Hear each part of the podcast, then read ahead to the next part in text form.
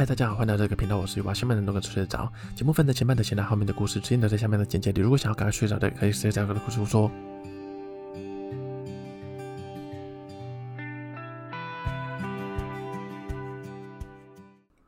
嗨，大家好，好久不见。今天这个开头不错吧？我还蛮喜欢这个开头的。好，首先呢，今天第一个要来分享一个小知识哦。这个小知识就是。睡觉不关灯的坏处是什么？我的家人呢，我妹妹跟我妈妈，他们很常睡觉都不关灯。每次，因为我大家都比较晚睡，大概是一两点才会睡觉。每次我就是十二点半一点，只要我出门，我就会发现我妹的房间的灯还开着。只要我开门，她没有反应，那她八成就是睡着了。然后我就会走进她房间，她就会醒来，她就会一脸睡眼惺忪的说。呃，我没有睡着，我没有睡着，他很明显就是睡着了，然后就会赶快叫他去刷刷牙，然后赶快洗洗睡，然后就问他要不要帮他关灯。我妈也有一样的情形，她是她比较好，我妹是开大灯，但我妈是开小夜灯，嗯，不对，不是小夜灯，就是她在床头摆了一个台灯，她有时候台灯会不关就直接睡，所以呢，我就去。查了一些开灯睡觉的坏处，希望可以给他们一些警示哦。好，这个坏处呢，就是根据 CNN 的报道呢，夜间暴露在人造光的环境内睡觉，可能会增加罹患糖尿病的风险。有研究显示，居住在光污染较为严重的地区的人，罹患糖尿病的几率比光污染轻微的地区多出百分之二十八。还有一些研究表示，如果开着小夜灯睡觉，可能会增加肥胖、代谢功能异常、糖尿病，还有心血管疾病的风险。好，我就把这个报道传给他看，所以大家就还是稍微注意一下吧。最近呢，还有一个对我来说是一个小小的好消息。讲这个好消息之前呢，要先来跟大家分享我的录音环境。我现在录音的地点呢是在。我房间的一个阳台，小阳台，它是一个密闭的空间。我的房间大概三平到四平左右，这个小阳台大概就一平了。呃，这个小阳台呢，通常是被我的家人堆放一些杂物，所以我现在左左边呢，离我三十公分的地方有一台脚踏车挂在这边，然后前面呢是一个行李箱，然后下面是一堆箱子，所以我的录音环境就是把一片木板。放在这个箱子上，然后就把电脑啊，还有麦克风啊带进来录音，然后把这个小阳台的门关起来。它是一个落地窗，就把这个门关起来。那这个小阳台当然是没有冷气的嘛，所以里面蛮热的。那为什么要把这个听得到吗？这个玻璃为什么要把这个门关起来呢？就是因为我的旁边就是紧接着是我妹的房间，我很怕我录音的时候会被听到。我还没有告诉我的家人们，我有在录 podcast，所以我每次录音都是外面开着，我的房间开着冷气。我平常都是开二十七度左右，但我只要录音，我就会开二十度，然后用电风扇往里往这个小阳台吹，因为里面真的太热了。但是我不能把这个窗户打开。但对我来说，一个好消息呢，就是我妹妹最近都会去跟我妈一起睡觉。因为他想要节省这个冷气的费用，所以换句话说呢，就是我的隔壁目前没有人，所以我可以放心的讲话，不会被听到。好，小小的好消息。好，今天要闲聊的重点呢，就是我想要分享一下我今年年初写的一些目标，年今年的目标。这是我第二年写目标了，嗯，不知道大家会不会写。呃，会开始写这个目标的原因呢，是有一次是大概去年的时候，鲤鱼小姐那时候研究所还没有毕业，她写论文压力很大，所以我就偷偷准备一个小旅行，是一个奢华露营的行程，在南投，然后事前我还骗她说我们要去呃野外求生营队之类的，好，那时候。在这个两天一夜的行程中啊，我还要准备一些小小的关卡，只要他通过这些关卡呢，就可以累积到点数，最后这个点数就可以兑换一些奖品。我记得大奖好像就是吃什么想吃想食天堂还是汉来一次这样，就请他吃。然后其中一个任务呢，就是我们一起写下今年的目标。所以就从那一次开始，我就会每年都写目标。好，这边想问大家，就是如果大家出去玩，会不会准备会不会喜欢准备一些活动，还是就单纯的享受景点呢？我自己是蛮喜欢额外多加一些活动的，就是让这个旅行多一些纪念点。举个例子好了，比方说我们最近硕班的同学要去类似毕业旅行吧。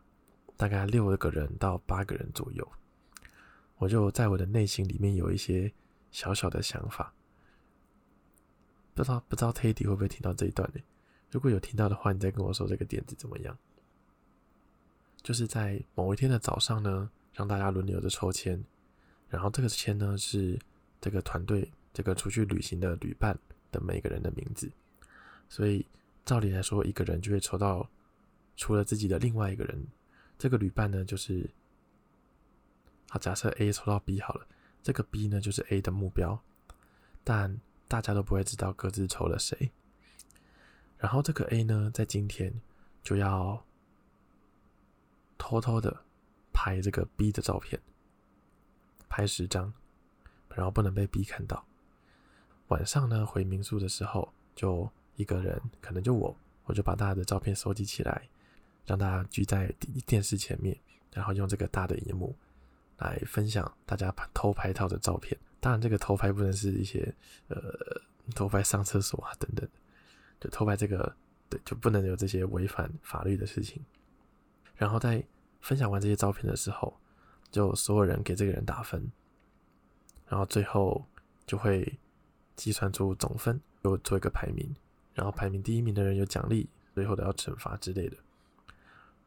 等等的，我还蛮想玩这个游戏的，是之前看到一个 YouTube 一加一产生的灵感，但其实很想要这样提议啦，但不知道大家出去旅行会不会就是只想要好好的放松，不想要做这些有的没有的，还在这还在我的脑中想法之后再提出来。好，Teddy，如果你有听到的话，就看看这段，看看这个想法怎么样。好好，那就来聊一下今天的闲聊重点哦。呃，在分享我二零二三年的目标之前，我先来快速的讲一下我二零二二的目标好了。第一个呢是 Podcast 持续更新三十集以上，第二个是研究所欧趴，第三个是家庭旅游一次，第四个是研跟研究所的同学变好，第五个是增肌减脂，第六个是找到一个有意义的休闲活动，第七个是看十本书，第八个是拖延症解除，第九个是存款达到呃某个位数以上。某个数字，那二零二二年的呢？最后结算总共是达成了四个，失败了五个。啊，成功的就是研究所欧趴，然后跟研究所的同学变好，嗯，有变好一点吧。第三个是存款达到某个位数，然后第四个是家庭旅游一次。啊，其实这个存款达到某个位数，之所以会成功呢，是因为那时候确诊，所以就那个保险金就进来，所以就达到那个数字。OK，那失败的就是 Parkes 持续更新三十集，哇，那时候哇，其实很小很很早之前就想要做 Podcast，哇，那时候真的目标远大，就连现在都还没有到三十集。好，那再来就是这个二零二三年的目标哦。首先第一个是 Parkes 做五集以上，去年设定三十集就失败了嘛，今年就设定五集就好。嗯，目前是在录第十三集。很明显有成功。好，第二个是研究所顺利毕业，第三个是多一七百分。嗯，多一七百分，感觉今年有点难，因为我从小到大的英文就没有很好，但我现在在努力念多一啦，希望今年可以至少拿到六百，六百吧。OK，好，第四个是有一个运动的习惯，嗯，这个目前。这个目前应该算有达成。我会有时候会去打桌球，然后我们家附近的公园最近开了一个超大的篮球场，大概有十个全场吧，所以就有时候会去打篮球。那如果都没有人约的话，就会去跑步。好，第五个目标呢，只有两个字，我就写两个字，叫做三手。之前鲤鱼小姐看到这个三手，她完全不懂是什么，就是今年有原本有想要就是自己做歌，做一些饶舌的歌，饶舌的音乐，因为有一个硕班同学就有在做歌，就觉得很酷，也想要自己做做看，但进入门槛好高哦。虽然说饶舌比一般的音乐应该是简单制作一点，我就有找到一些台币，但要怎么把字填进去，真的有点困难。可能之后有灵感的话，再来试试看。这个也有达成了。嗯，我跟家人之前去台南玩了嘛。啊，说到台南，有另外一个朋友，就是之前跟他吃饭，有答应要跟他讲我的 Podcast 的频道的名字，就给他听，就给他名字了。然后他就有去听。然后在第二次见面，他就说：“哎、你的台南的，因为他最近要去台南旅游，他就说：‘哎、你台南那集介绍超碎片的。’因为我很怕流水账的介绍，就大家会觉得无聊。要是我台南介绍的很随便。好，第七个是存款达到某个位数，这个目前还没有成功。好，第八个是不拖延，不拖延，拖延对我来说真的是我一个很大的毛病。但我觉得，嗯，最近有好一点的，会把我会把每个要做的事情，明天要做的事情，先写下来。然后隔天就努力尽量达成这个这个设定好的事情，所以不拖延，嗯，应该有好一点。好，分享完自己的，不知道大家有没有写自己的目标？应该蛮多人会写自己的目标的，但我觉得可能在年终的时候，年中间的时候，可以把这个目标拿出来看看，再重新审视一下自己的这个年初设定的目标，然后再激励一下自己。嗯，好那今天的闲聊就到这边喽。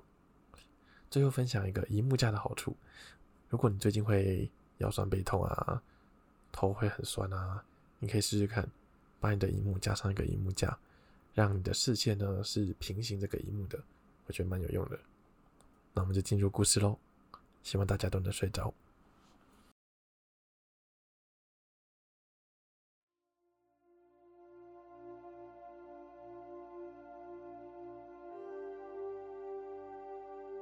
蝉的声音吵杂，太阳高高的挂在天上，那是一个炎热的夏天。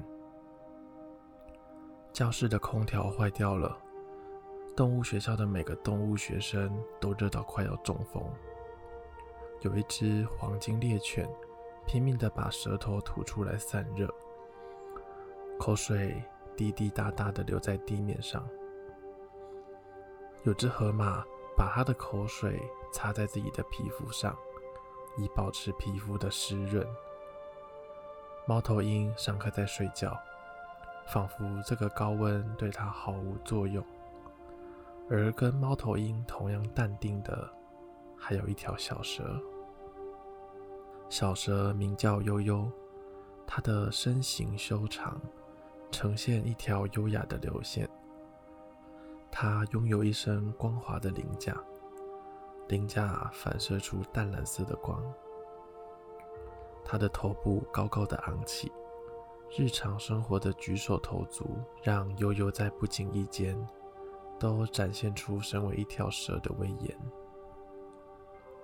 虽然悠悠长得很霸气，在功课方面却也是不落人后。在悠悠国二那年，还考了全校校排第十八名的好成绩。要知道，动物学校一个年级一共有十二个班级，每个班级里约有三十只动物，全校第十八名算是非常厉害了。但好成绩也是要付出代价的。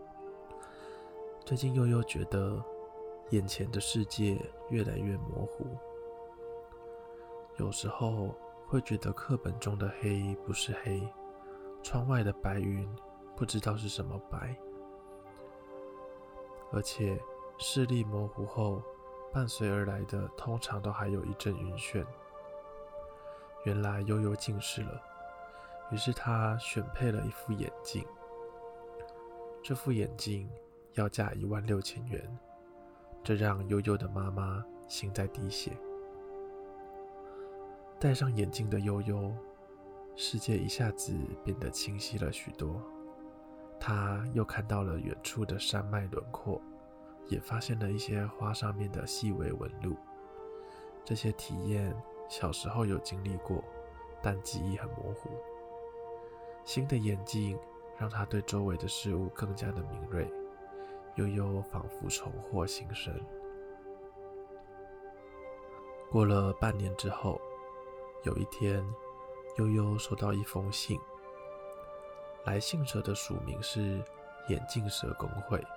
悠悠从来没有听过什么眼镜蛇工会，于是他打开电脑 Google，却也搜寻不到任何相关的资讯。于是他只好先把信打开。信的内容是这样的：“恭喜你成功收到这封信。”这代表你有资格加入眼镜蛇公会。相信我，这对你而言将是一个非常好的机会。如果你想加入，请于二零二三年七月十七日前往鹤里翁真爱社区。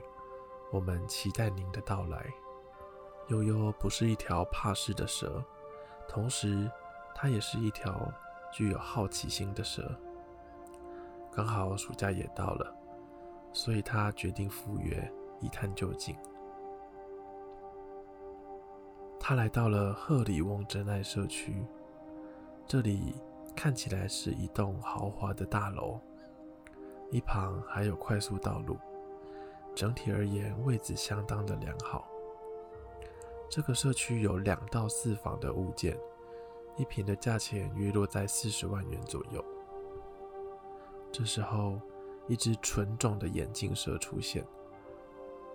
当他看到悠悠的时候，面露惊讶，但随即就把表情隐藏了下去。眼镜蛇带着悠悠进入了社区。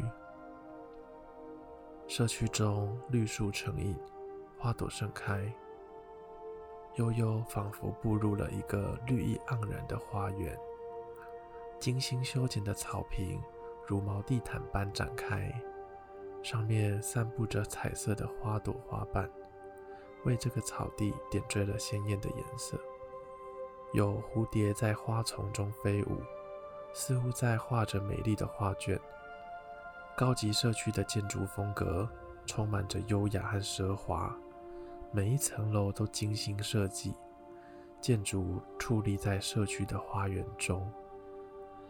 悠悠被带进了电梯，在进入电梯之前，带领他进去的眼镜蛇礼貌的先对悠悠点了点头，手中拿着一条丝巾，示意悠悠将眼睛蒙住。他听话的把眼镜脱下来，拿在手里面，把眼睛遮住。悠悠感觉电梯不断的往上攀升，过了三个小时，叮的一声。他们到了目标的楼层，眼镜蛇轻柔地将悠悠的丝巾解开，出现在悠悠眼前的，又是富丽堂皇的装潢，还有许多西装笔挺、穿着华丽服饰的纯种眼镜蛇。不过，悠悠马上就发现了不对劲的地方，在场的只有他不是纯种的眼镜蛇。他转过头，低声询问了带他上来的眼镜蛇。眼镜蛇拉起他的手，带着他来到一个类似服务台的地方。悠悠在一旁等着。只见眼镜蛇与服务台后方的雌性眼镜蛇不断交谈着，有时候转过头拨打电话，有时候低声相互交谈。雌性眼镜蛇朝着悠悠招招手，请他过去。女性眼镜蛇对悠悠解释了一番，原来这一切都是误会。这是一个专属于眼镜蛇的公会，算是一种秘密组织。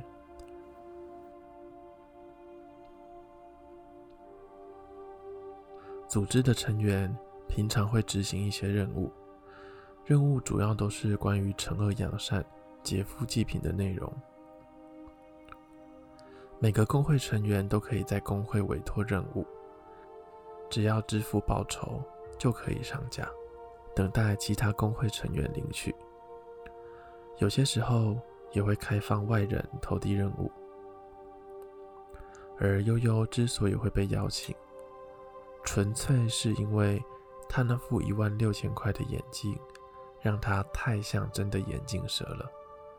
不过，误会的是眼镜蛇的工会，所以服务人员也询问悠悠是否要加入。当然，加入工会有很多的好处。如果加入的话，工会会传授一些技能给工会成员。这对于成员完成任务会有很大的帮助。悠悠想了想，受到好奇心驱使的他决定答应加入。公会传授的技能一共分为三种，分别是战士技能、法师技能，还有盗贼技能。下面会介绍各个技能的特性。如果还没睡着的听众，也可以在心里选一个想要的技能。首先是战士技能，战士技能注重身体的力量，还有近战的搏斗。这些效果包括强化肌肉、增加力量，还有耐力。学习各种武器的使用技巧。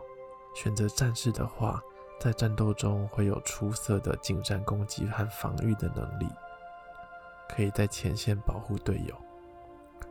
第二个是法师的技能。法师技能注重魔法和元素的掌控，这些技能包含学习各种元素的法术，比方说火球术、冰冻术和闪电术，以及学习咒语和咒术的运用。法师们可以操控元素的力量进行远程攻击，并且也拥有治疗和增益的能力。最后是盗贼技能，盗贼技能注重枪支的设计，还有远程战斗的技巧。这些技能内容包括学习使用枪支、准确射击、掌握隐蔽和追踪的能力，以及精通陷阱和各种偷袭的技巧。请在心中选择你想要的技能。悠悠将在眼镜蛇公会中展开他全新的冒险之旅。三、二、一，好的，感谢你的决定。悠悠选择了法师技能。下一集，悠悠将会开始工会任务冒险之旅。